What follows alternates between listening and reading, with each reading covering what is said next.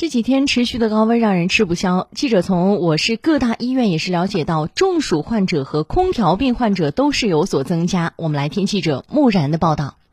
没有开风扇，我家里这个门开着比风扇风凉呀。七十三岁的姚阿爹前几天在大太阳底下干活后回到家里，没开空调电扇，结果原本就有高血压的姚阿爹很快就开始打寒战，不停的呕吐，浑身乏力，被家人紧急送到医院。被诊断为中暑，在医生全力抢救下，姚阿爹病情才有所缓解。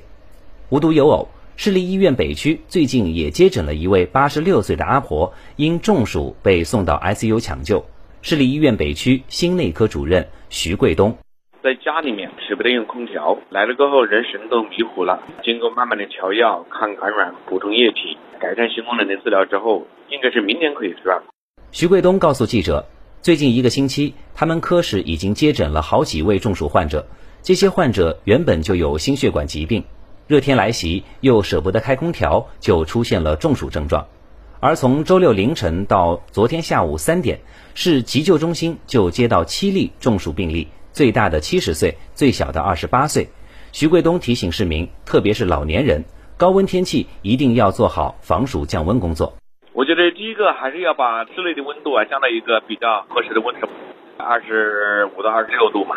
第二个要适当的补充一定的水分，因为这个出汗比较多吧，夏天。还有一个就是我们心血管的药物还是不能停。不开空调容易中暑，开空调不当则容易患上空调病。据市立医院本部呼吸科副主任医师胡思明介绍，最近一段时间来就诊的感冒患者比前段时间多了一倍。还是跟最近天气比较热，开空调有一定的关系。记者从市立医院北区了解到，最近来呼吸科就诊的感冒患者也不少。呼吸内科副主任医师刘健，主要就是有很多都是吹了空调着凉的、发烧的，比之前多三分之一左右吧。比如说中考、高考结束以后了，然后在家玩电脑啊，开着空调呀，然后熬夜睡得有点晚。然后年纪大的人嘛，比如说老慢支气肿的，因为最近天比较热嘛，有的时候开了空调，然后着凉了。